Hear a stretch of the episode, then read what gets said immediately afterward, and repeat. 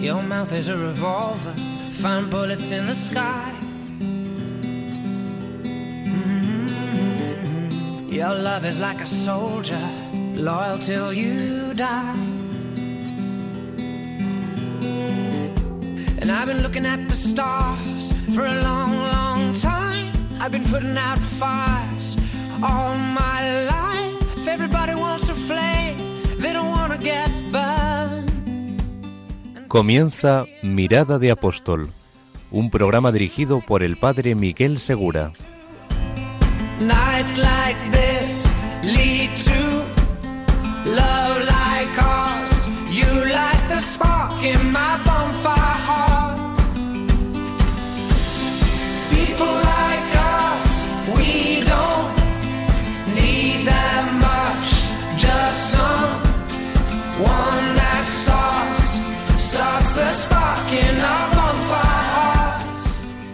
Todavía es domingo, el día en el que se produjo la noticia más hermosa para comunicar, la resurrección de Jesucristo.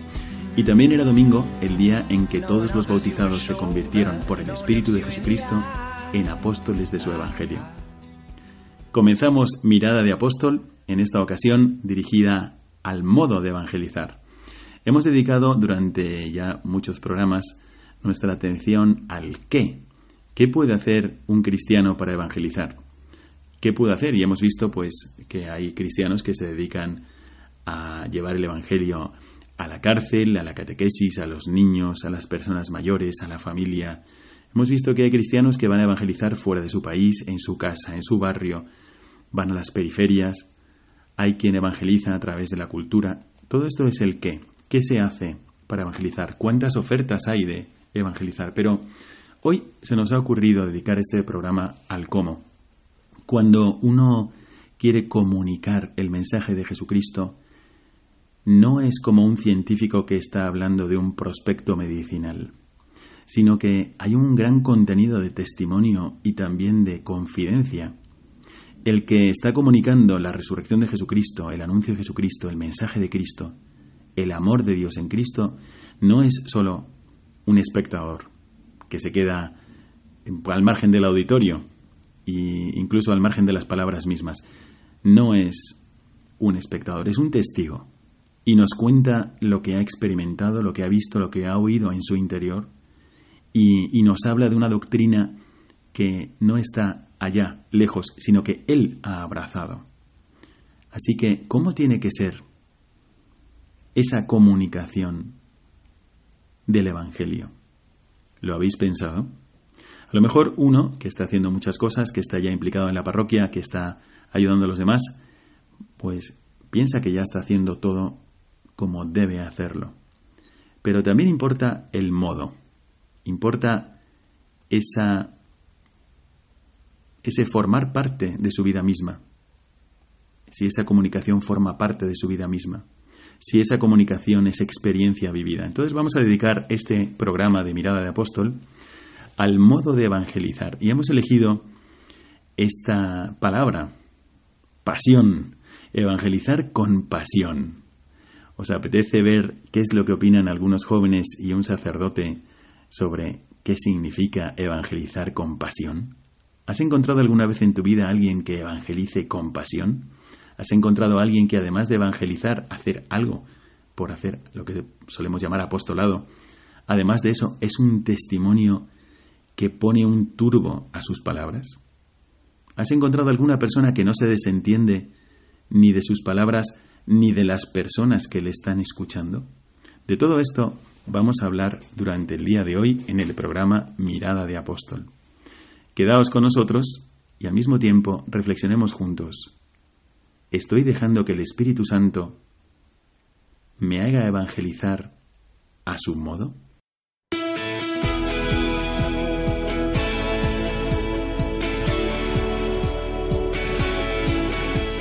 Mirada al presente.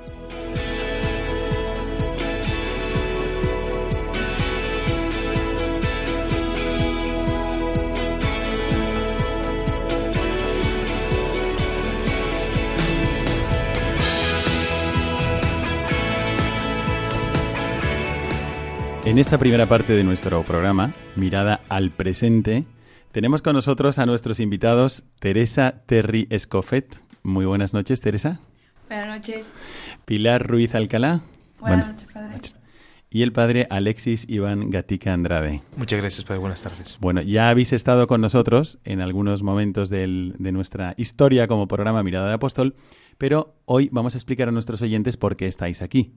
Hoy estamos tratando de profundizar en esta actitud a la hora de hacer apostolado, de hacer apostolado con pasión.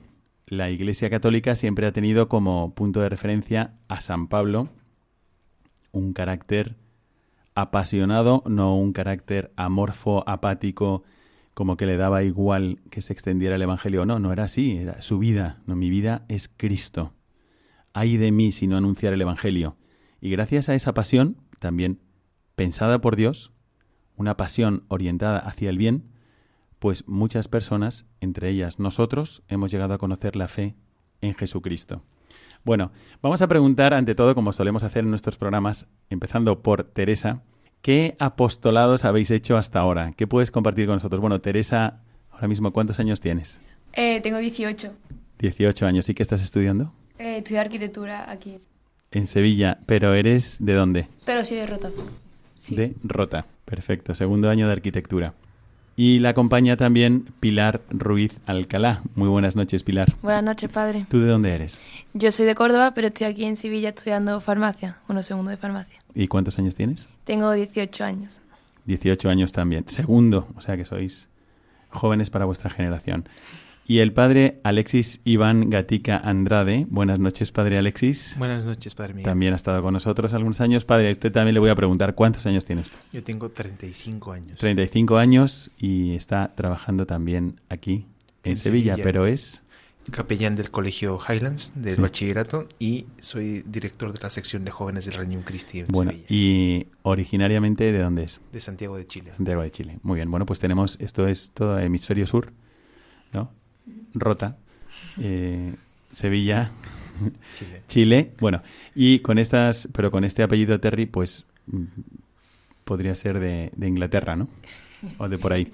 Bueno, entonces vamos a preguntar, ante todo, sobre los apostolados que habéis hecho hasta el momento, porque sabéis que este programa trata de despertar en todo cristiano la, la urgencia del apostolado y también el convencimiento de que el estado de, de dinamismo apostólico es natural al cristiano. Lo tenemos no porque se nos ocurre, dado que nuestro temperamento tiende a ello, por nuestras cualidades humanas, no, sino que lo tenemos todos los cristianos por el bautismo, recibimos un impulso a la santidad por un lado y al apostolado por otro lado. Tanto a, buscar la identificación en- con las actitudes de Cristo, eso es la santidad, hacerte con los mismos sentimientos de Cristo, la misma actitud hacia el Padre, compartir la filiación de Cristo, como también el anunciar el amor de Dios en Cristo, anunciarlo en el modo que Dios te permita. Entonces, com- compartid con nosotros y con todos los oyentes cuáles son los apostolados que habéis hecho hasta el momento. ¿Quién quiere empezar? A ver, Pilar. Pues aquí en Sevilla hemos estado yendo a una residencia de. Eh, también hemos hecho mucho, o sea, una, es como una especie de actividad que tenemos en el colegio donde estamos, que es un bocadillo solidario para recaudar dinero, dinero para gente necesitada. Y luego también hemos llevado comida a los necesitados de la calle y eso. Bueno, esos son como actos de caridad cristiana. También los llaman en alguna otra parte acción social porque tiene una dimensión social, pero en realidad es dar expresión a la caridad cristiana. Y Teresa, ¿tú qué has hecho como apostolado hasta ahora? Bueno, es que este verano nos hemos ido al Camino de Santiago y allí, pues la verdad que em, en varios pueblos donde nos hemos, mm, bueno, donde nos hemos quedado varios días, hemos hecho misiones y bueno, pues hubo un día que, o sea, el primer día que estuvimos en Lugo, hubo un señor mayor que vendía bolígrafos para ganarse, vamos, para ganarse la vida y pues entre todos los jóvenes que fuimos a hacer el camino, pues conseguimos que esos bolígrafos se vendieran en muy poco tiempo y así pues que eh, este hombre en vez de dedicar ese tiempo a vender sus bolis eh, pudiera entrar en, en una iglesia que estaba el, el Santísimo puesto y poder rezar pues un rato. Esto era cuando estabais haciendo esa actividad parecida a una luz en la noche, ¿no? Como una adoración misionera, ¿no? Vosotras queríais, por lo que me contabais antes del programa, queríais hacer que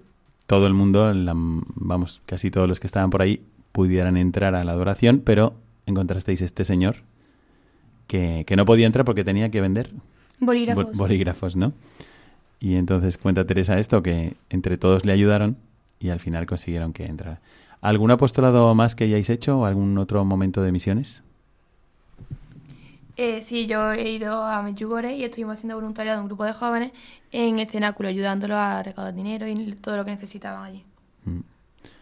El, Medjugorje, pues que está en Bosnia y Herzegovina, y allí hay una, una, fundación preciosa que se llama El Cenáculo de la Madre Elvira, seguramente que lo conocéis, y aquí en Radio María también ha habido testimonios de miembros de la comunidad del Cenáculo.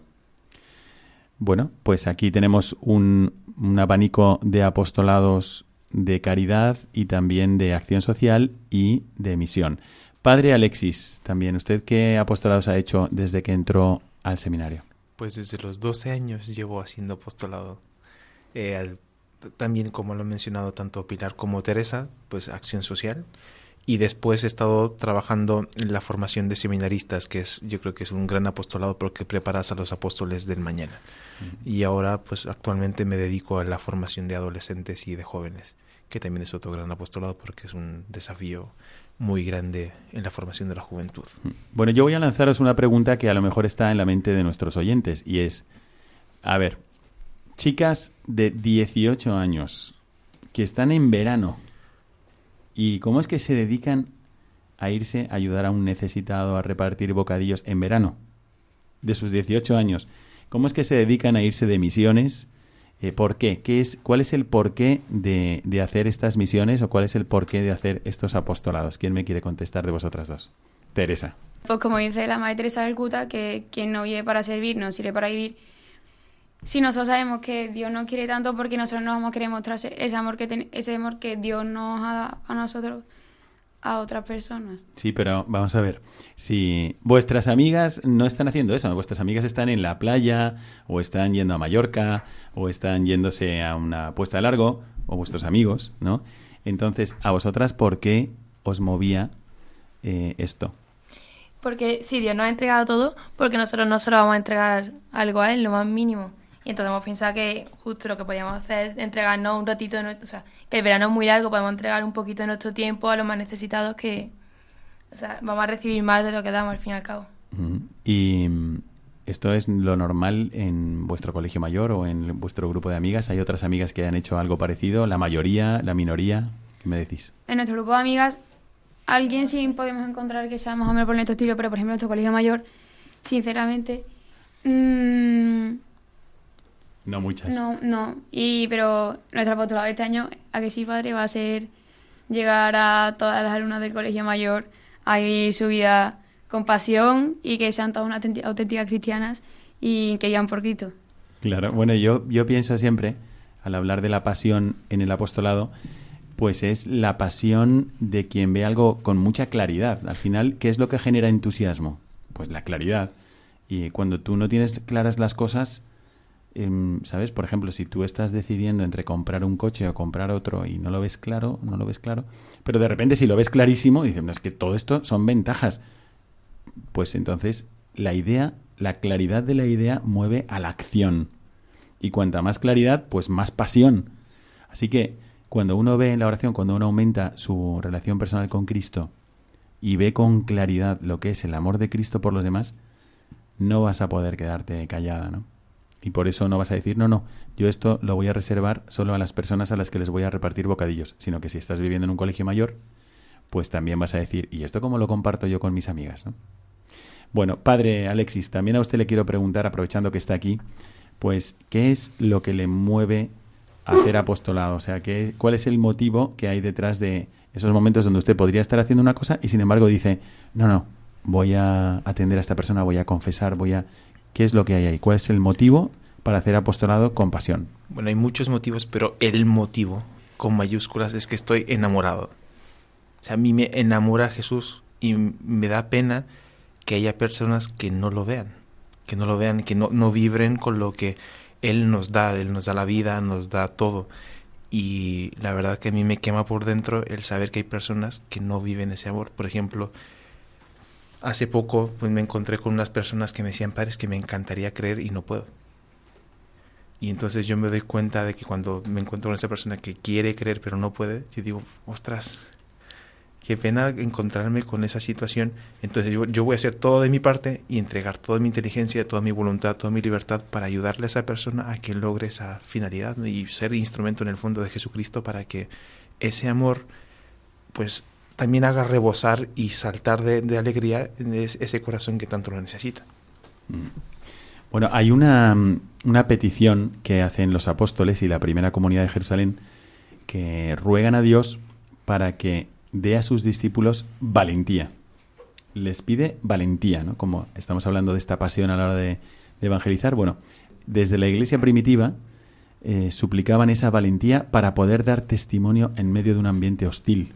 Decía, decían en, en, los Hechos, en el libro de los Hechos, en el libro, en el capítulo cuarto, versículo 29, dice, Ahora, Señor, mira sus amenazas y da a tus siervos hablar con toda valentía tu palabra con toda valentía.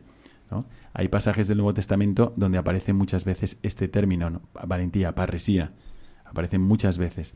Y era como la actitud natural de los cristianos. Eh, estaban tan convencidos, lo habían visto tan claro, se habían encontrado con Cristo resucitado. Pedro, eh, se habían encontrado los once, y no solamente ellos, sino dice San Pablo, incluso 500 reunidos, lo veían tan claro que era Jesucristo que había resucitado, que, nada les podía echar atrás, no lo hacían con temor, bueno, si tú quieres créelo, pero bueno, cada uno que tenga su opinión, no, no, o sea, aquí la opinión correcta la tengo yo que he tenido la experiencia, Cristo ha resucitado y, y es una buena noticia también para ti. Bueno, entonces, yo quería preguntaros, ¿habéis visto alguna vez en alguien este ejemplo, en alguna persona concreta que os haya llamado la atención? Vosotras sois universitarias, 18 años, españolas. Em, ¿Habéis visto realmente en alguien ese fuego a la hora de transmitir su fe, compartir su experiencia o su testimonio? Teresa. Bueno, como he dicho antes, este verano hemos hecho el Camino de Santiago y conocimos a un verdadero ejemplo de la autenticidad cristiana, que, bueno, pues Dani Fidalgo, que él vino de colaborador a España, él es brasileño, y bueno... Dani Fidalgo. Sí. Y bueno, pues él vive apasionado por Cristo, un, eh, su compromiso cristiano es enorme y además mm, es alguien que, o sea, que todo lo que tiene dentro tiene la necesidad de abrirse al mundo para que todo el mundo pueda tener la oportunidad de acercarse tanto a Jesús como está él. ¿Y en qué notabas tú que Dani pues te llamaba la atención a la hora de compartir su testimonio? ¿Algún rasgo o algún hecho Mm, qué característica tenía a la hora de hablar. Se notaba principalmente que hay alguien valiente que no tiene miedo a ir a contracorriente como eh, hoy en día los jóvenes pues son totalmente contrarios a él y él sin miedo mm, echado para adelante y, y él lo que quería es que cuantas más personas estuvieran para llegarle mejor. Mejor. ¿Y esto era una cosa que tú veías o lo veían también los demás? No, no, que va, a ir algo general, es que es alguien que desde lejos se ve que vive apasionado por Cristo y que lo que él quiere es, o sea, yo sinceramente pienso que su vida es un continuo apostolado. Mm, eso está muy bien. Eh, qué bonito que alguien resuma la vida de un joven diciendo su vida es un continuo apostolado. También le voy a preguntar sobre Dani Fidalgo a Pilar. Pilar, tú, mm, si, digamos, si dijéramos, eh, haznos un pequeño retrato de este chico que os ha llamado la atención por, el, por su compromiso cristiano y su pasión a la hora de evangelizar. ¿Tú qué dirías? pues nos llamó la atención, bueno, todo lo que ha dicho Teresa. Eh, y aparte, eh, la felicidad que transmitía, pero era todo por Jesús, porque tenía como pilar fundamental en su vida a Dios, y entonces era lo que nos quería transmitir, el amor de Dios mm, hacia nosotros y enseñarnos, o sea, para que nos diésemos cuenta de todo lo que nos quiere Jesús y, y ayudarnos a todo un poco. Está siempre dispuesto a todo. Muy bien. Bueno, ¿algún nombre más de alguien que hayáis encontrado, además de Dani Fidalgo, que por cierto desde aquí le mandamos un saludo muy cordial a Dani si nos está escuchando? Pues, eh, ¿alguien más? ¿Habéis escuchado de alguien o habéis tenido alguna experiencia de alguien que os ha llamado la atención a la hora de, compartir su experiencia? ¿Quién? Sí, en el camino también conocimos a Germán, que nos contó su testimonio. Y era impresionante porque nos contó que antes decía que tenía todo en su vida, tenía dinero, fiesta, eh, pero fue justo en el Camino de Santiago eh, donde se dio cuenta de que le faltaba algo fundamental en su vida, que no era feliz del todo, eh, que le faltaba a Jesús. Y entonces ya mm, nos impresionó a todos porque nos transmitió esa, esa felicidad, ese amor.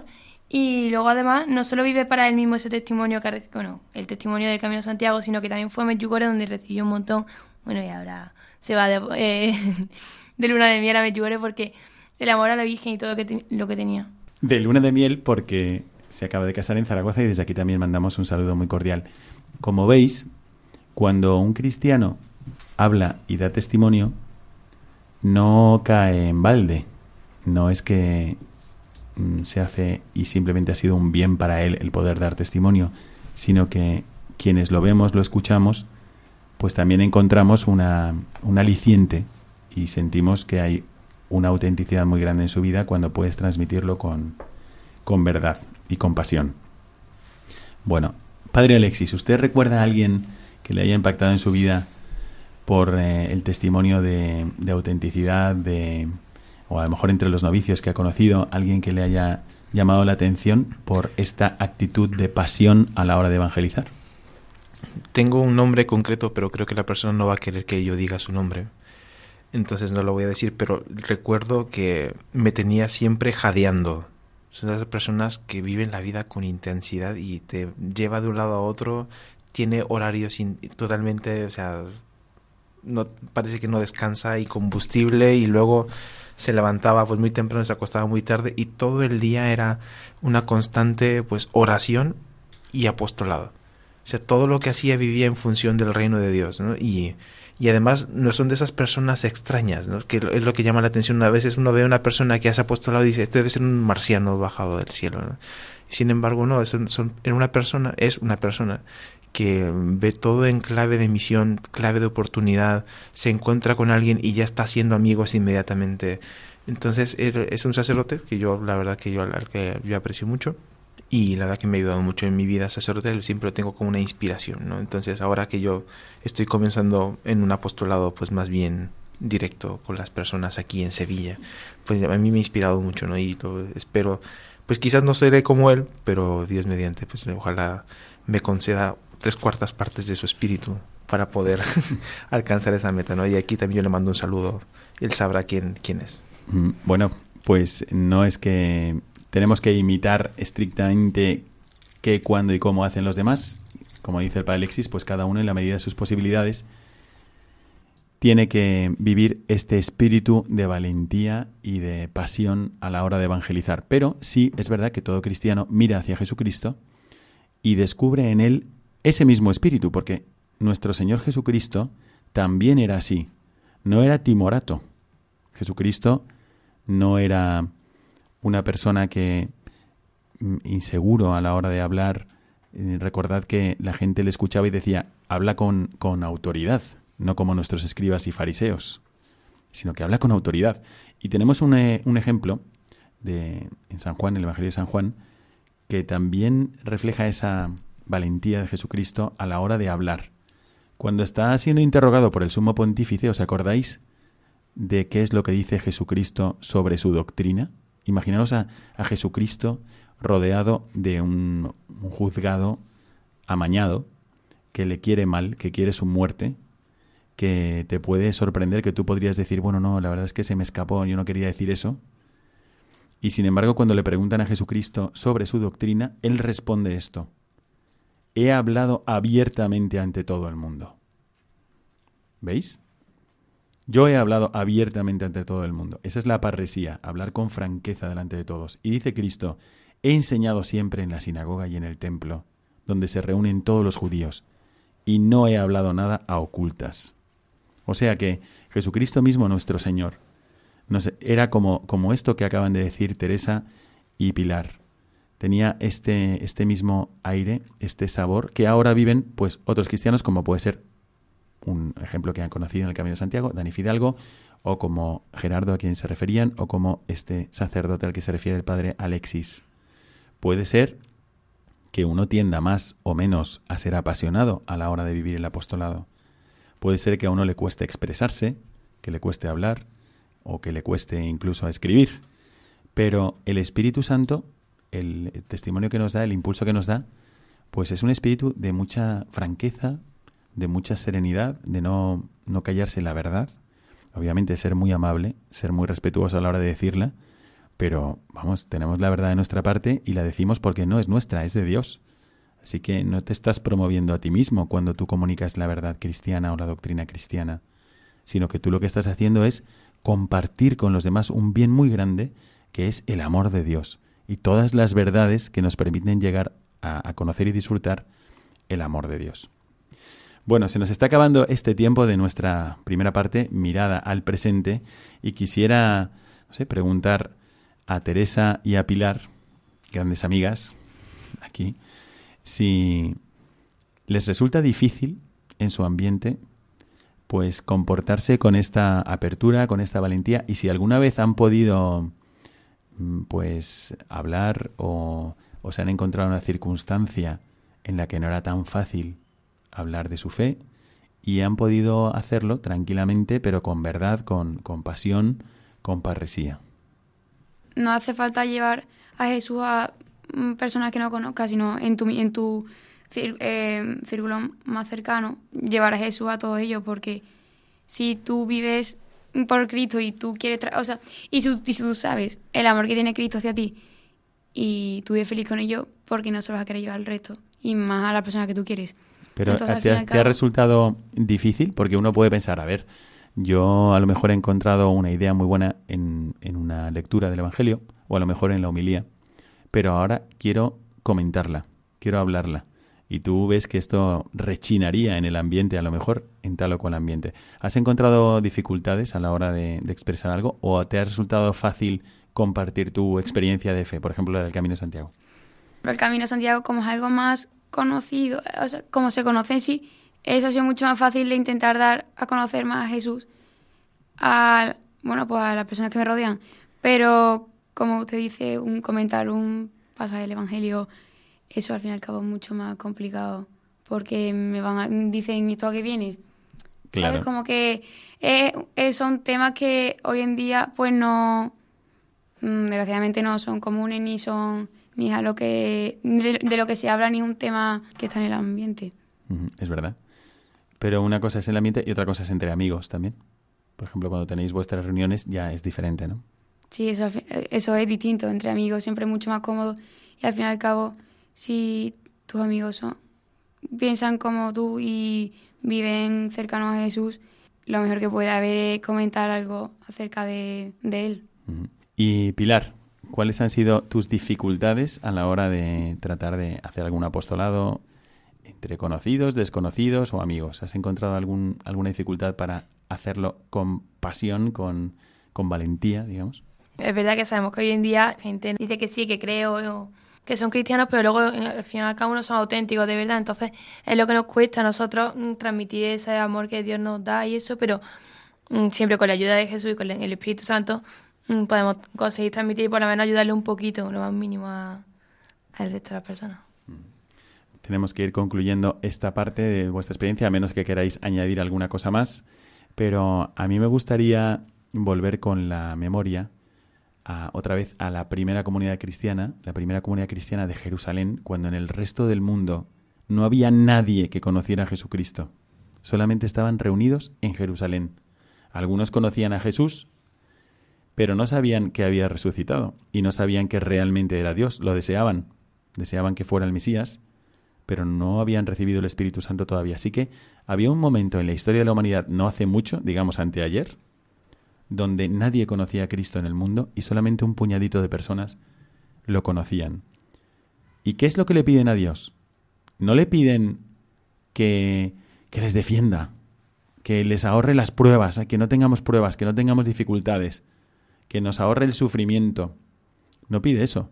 Tampoco piden tener éxito, sino que solamente piden poder proclamar con valentía, con franqueza, con libertad, ellos usan esta palabra griega, parresía, con valentía, la palabra de Dios. ¿no? Podemos repasar ese capítulo de los Hechos de los Apóstoles, el capítulo cuarto, y vais a ver que esto es lo que pide la iglesia naciente para todos los cristianos.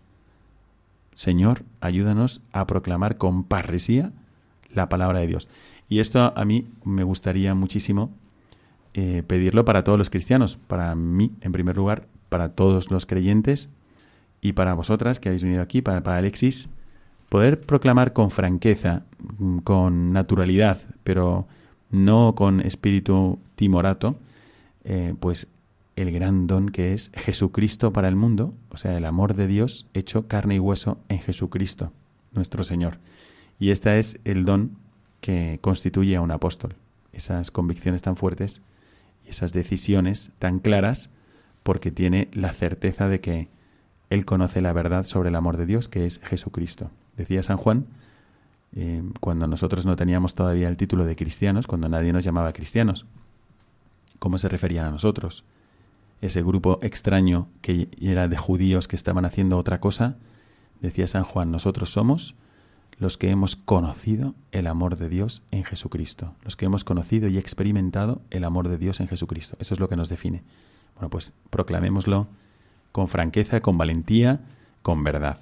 Recordad que podéis escribirnos al programa y mandarnos vuestras experiencias a este número de WhatsApp que voy a leer lentamente para que podáis apuntarlo. Y así podéis coger el bolígrafo o el lápiz y escribir este número para compartir con nosotros vuestras experiencias. Es el 675 165 184. 675 165 184. Muchísimas gracias por haber estado con nosotros. Muchas gracias a Teresa Terry Escofet. Gracias por haber estado aquí esta noche. Gracias a usted, padre. Muchas gracias también a Pilar Ruiz Alcalá. Gracias, Pilar. Muchas gracias, padre. Esperamos que vengáis pronto y que nos traigáis muy buenas noticias también de vuestro colegio mayor. Y gracias al padre Alexis Iván Gatica Andrade. Gracias, Padre Bueno, vamos a prepararnos para dirigir nuestra mirada hacia lo que nos inspira, lo que nos aclara, lo que nos da fuerza en la lucha o lo que nos inspira una mayor solidez en nuestra acción, que es el magisterio de la Iglesia, ese regalo de Dios que nos ayuda a aplicar el Evangelio en nuestro día a día.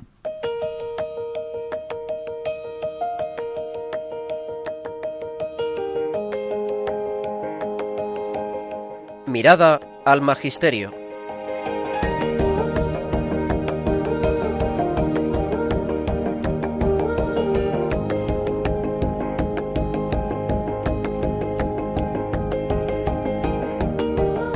La mirada al magisterio sirve no solamente para aclarar la mirada, sino para enardecer el corazón.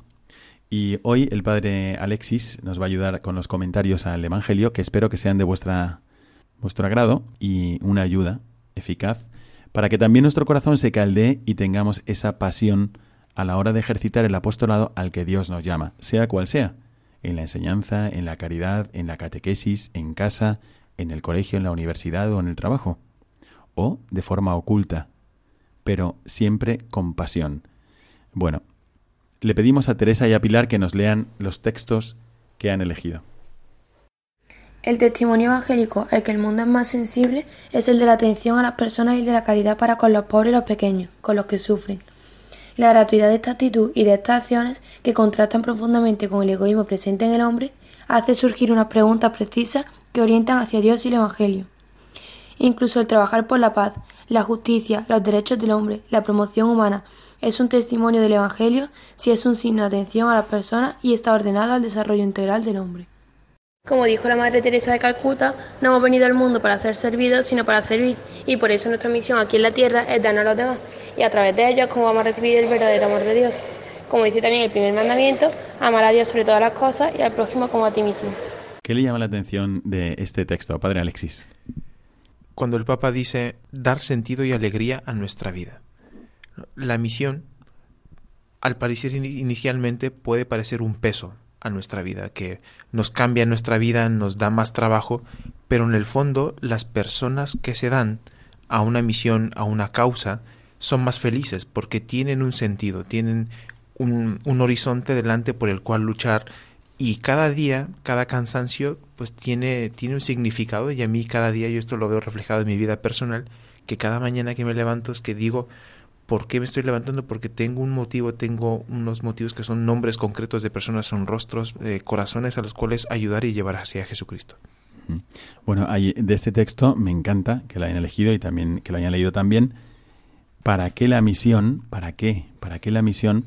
Y, y que el Papa diga que hay una certeza ahí, ahí abajo de ese para qué, que es abrirse al amor de Dios es la verdadera liberación. O sea que mientras no te abras al amor de Dios, estás encarcelado. Imaginaros un mundo de encarcelados. Imaginaros un mundo donde todo el mundo lleva una cadena y una bola. Y que trata de abrir esa cadena y esa bola y desprenderse y por fin ser libres, poder correr, eh, poder caminar donde quiera, poder moverse. Esa libertad, ¿tú no se la darías a alguien? ¿O tú te contentarías con vivir en un mundo donde todo el mundo avanza con su cadena y su bola? Pues aquí el Papa dice que la misión es necesaria porque precisamente a través de la misión tú abres a la gente al amor de Dios y cuando se abren al amor de Dios se liberan de eso. Pero mientras no se abran al amor de Dios, pues siguen esclavizados. Y también lo dice más adelante, le voy a preguntar al padre Alexis sobre esto, porque los dos, siendo sacerdotes, tenemos esta experiencia personal. Y tantos sacerdotes, si hay alguno que nos esté escuchando ahora mismo, podrían asentir a esto. Dice el Papa que hay una esclavitud, es la esclavitud del poder del pecado, del poder de la muerte del alma. ¿no? es una verdadera esclavitud. Padre, usted experimenta también cuando confiesa, cuando escucha confesiones, esto. ¿Usted cómo ve, ha encontrado a alguien que se sienta libre cada vez que peca o que se sienta eh, liberado más bien eh, porque se afinca en un, en un mal hábito, en un vicio? Sí, y pues sin revelar nombres obviamente, pero a mí lo que más me impacta en cada dirección espiritual o confesión es cuando encuentro una sonrisa después de que sienten que han soltado el problema, de que Jesús les ha liberado y que sienten el bálsamo del perdón. Esa sonrisa, ese alivio de sentir que no solamente se han liberado de un peso, sino que hay unas cadenas que ya no existen, es un precio, es un, realmente no, tiene, no tiene valor, no tiene precio, es, es ver ese, ese rostro radiante de alegría. Teresa. A la pregunta, ¿para qué la misión? Respondemos con la fe y la esperanza de la Iglesia. Abrirse al amor de Dios es la verdadera liberación. En Él, solo en Él, somos liberados de toda forma de alineación y extravío, de la esclavitud del poder del pecado y de la muerte. Cristo es verdaderamente nuestra paz y el amor de Cristo nos apremia, dando sentido y alegría a nuestra vida. La misión es un problema de fe, es el índice exacto de nuestra fe en Cristo y en su amor por nosotros. Este texto nos refleja cómo nunca vamos a caminar solos en la vida, siempre vamos a tener a Dios mm, de nuestro lado y aunque nos alejemos pues podemos volver perfectamente a Él que siempre nos va a recibir con los brazos abiertos y cómo con él pues vamos a llegar a lo que es la verdadera felicidad. Y siempre bueno pues nos va a alejar de lo que es el pecado. Bueno, yo pienso que tenemos que agradecer también mucho a San Juan Pablo II que nos hablase con claridad y que nos dijera, mira, em, la gente puede vivir en una alienación y puede vivir en un extravío. Hay como una mentalidad general donde en realidad todo está bien, todo el mundo está bien como está, eh, a lo mejor con un poquito de educación por aquí, un poquito, algunas leyes por acá, todo se arregla, pero no, no, o sea, personalmente, incluso después de haber recibido una buena educación, haber formado tu conciencia y todo, tú puedes incurrir en una alienación, en un extravío, y puedes caer en una esclavitud del poder del pecado y la muerte.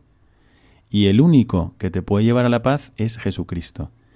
Entonces, pensamos, pensemos ahora con, con claridad y con decisión. ¿Cuántas personas realmente se han encontrado con Jesucristo y por lo tanto pueden decir, ahora realmente estoy en paz? ¿Cuántas personas de las que nosotros conocemos? Pues muchas, probablemente muchas sí, pero muchísimas otras no. Y por eso la misión es necesaria. Y la falta de, pasión en la misión, la falta de valentía y de arrojo en la misión, está, está mm, pues condicionada por un problema de fe, porque no me creo que de verdad la gente está esclavizada sin Cristo.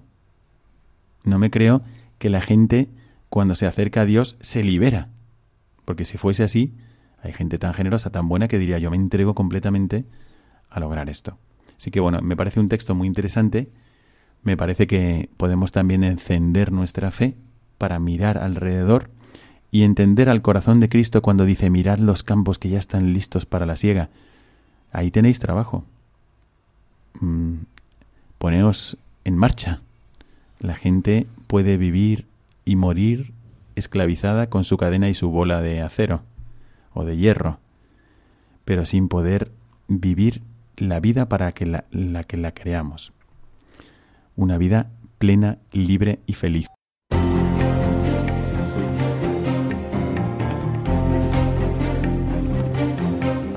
Mirada al futuro.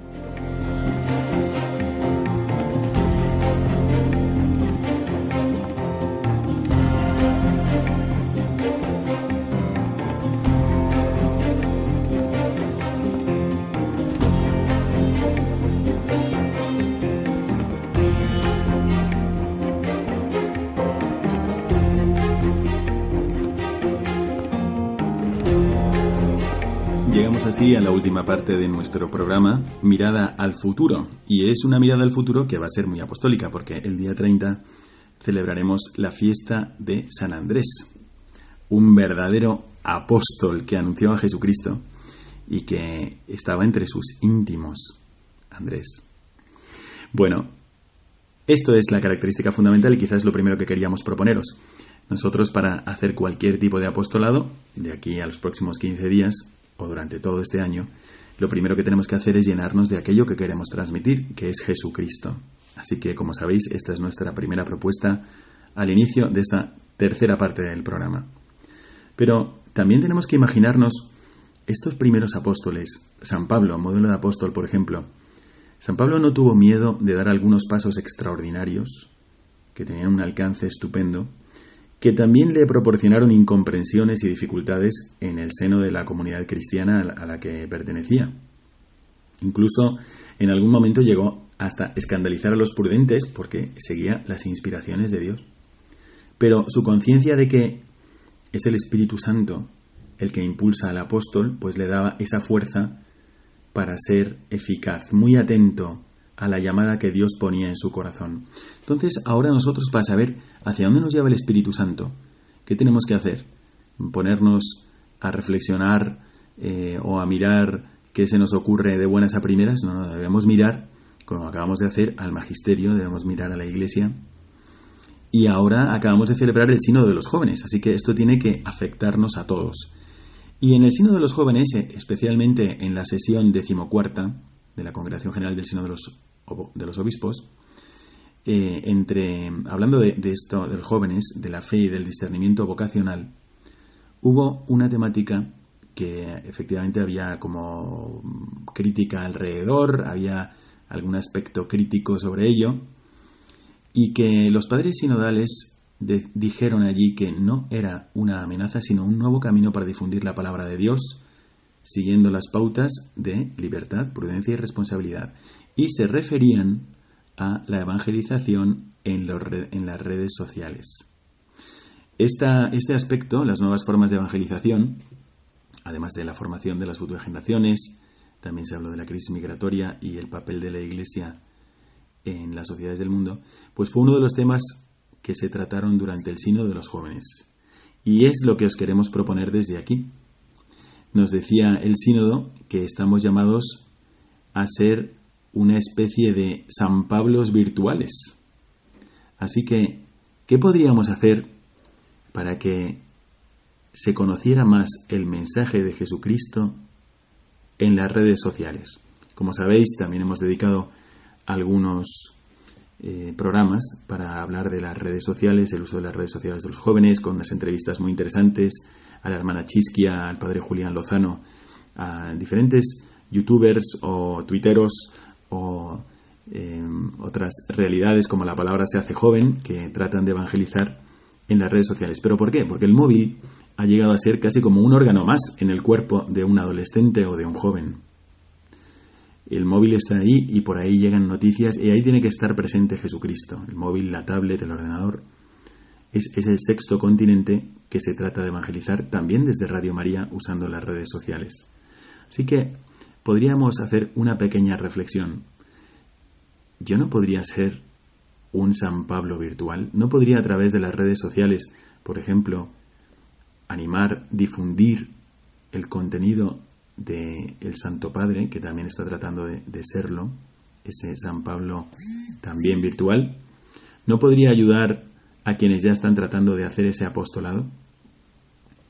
Pues sí que podemos. Así que os queremos proponer que aquellas noticias que podáis leer en vuestra tablet, en el ordenador o en el móvil, o si no lo tenéis y veis que otro lo hace, y son buenas noticias, que son noticias positivas de la Iglesia, lo que hace la Iglesia, de la evangelización, de un mensaje del Papa, pues que lo reenviéis a las redes sociales.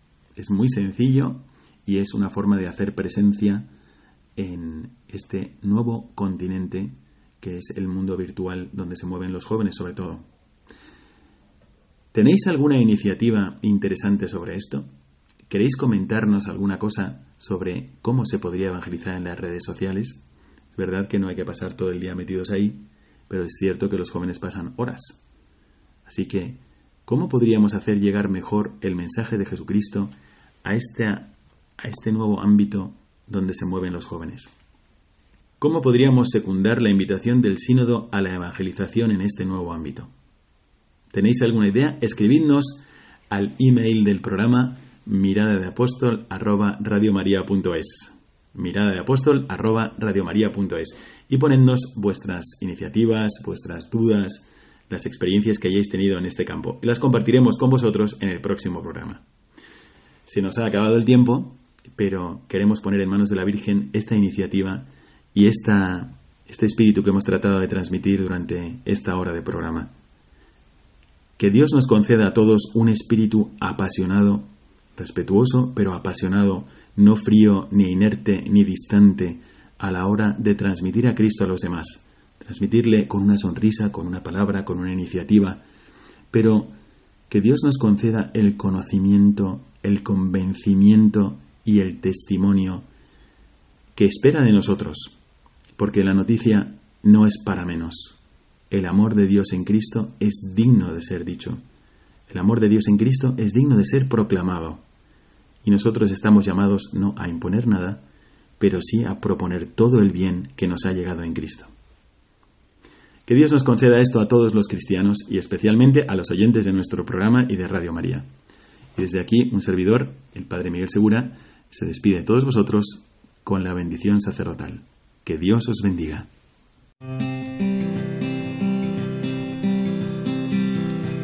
Your mouth is a revolver, find bullets in the sky. Mm-hmm. Your love is like a soldier, loyal till you die. And I've been looking at the stars for a long, long time. I've been putting out fires all my life. Everybody wants a flame, they don't wanna get burned. Acaban de escuchar el programa Mirada de Apóstol, dirigido por el padre Miguel Segura. Nights like